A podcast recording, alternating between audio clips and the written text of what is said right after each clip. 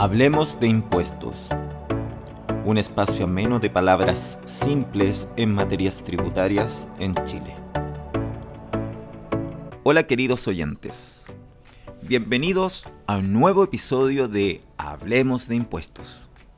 Un ambiente creado para acercar a las personas en materias tributarias en Chile. Les habla René Galindo quien en esta ocasión les contaré a ustedes la política fiscal que implementó el gobierno de turno en el año 2021 para ayudar a las micro y pequeñas empresas por la crisis generada por la enfermedad COVID-19, con el fin de darte a conocer las incidencias tributarias con respecto a la ley de renta. Entonces, la ayuda que entregó el gobierno consistió en variados tipos de bonos de cargo fiscal a las empresas. La primera de ellas se llama bono alivio, consistente en un monto de un millón de pesos. Es importante aclarar que si este bono fue recibido por una mujer, sea como empresaria individual o dueña de una empresa individual de responsabilidad limitada. Dicho bono del millón de pesos aumentará a un millón doscientos. Es decir, que al momento original del bono alivio se incrementó en un 20%.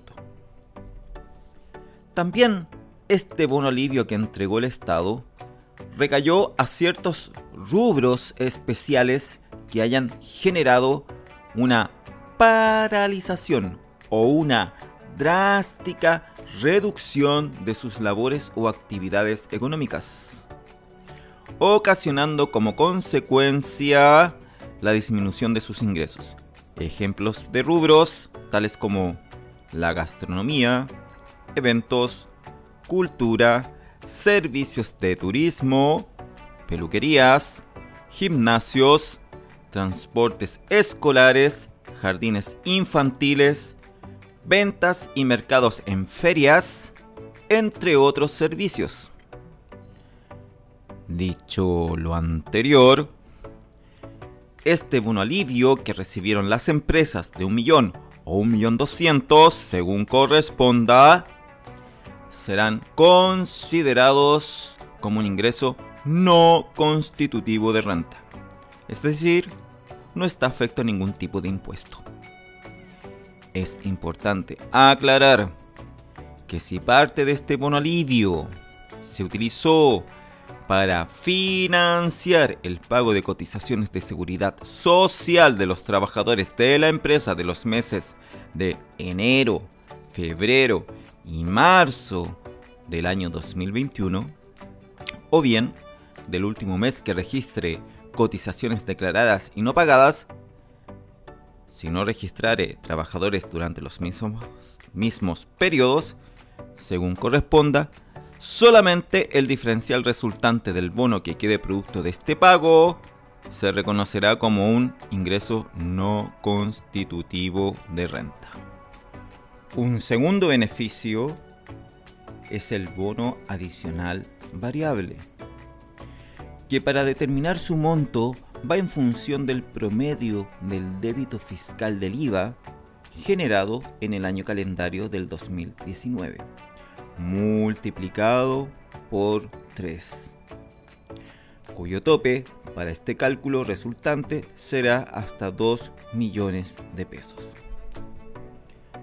También este tipo de bono adicional variable en, términos tributarios, todo su monto será considerado como un ingreso no constitutivo de renta. Y por último, un tercer tipo de bono que entregó el Estado a las micro y pequeñas empresas se llama bono para el pago de cotizaciones. Es decir, el monto del bono obtenido será destinado exclusivamente para el pago de cotizaciones de seguridad social de los meses de enero, febrero y marzo del año 2021, o bien del último mes que registre cotizaciones declaradas y no pagadas, si no registrare trabajadores durante dicho periodo, según corresponda. Tal bono será considerado como un ingreso no constitutivo de renta. Para ello, el monto a reconocer será el bono obtenido por el Estado menos su pago de dichas cotizaciones. Para tu conocimiento, todo lo anterior que te expuse en este episodio se encuentran contenido en la ley 21.354 publicado en el diario oficial del 17 de junio del año 2021. Bueno queridos oyentes, doy por finalizado este episodio de Hablemos de Impuestos, un espacio para acercar a las personas de manera simple y didáctica. Si te gustó este podcast, puedes seguirnos para escuchar gratuitamente todos los episodios publicados y los venideros, tanto en Spotify como en la aplicación de podcast de Apple.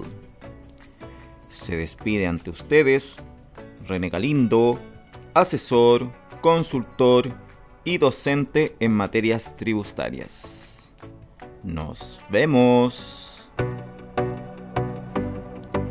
Hablemos de impuestos.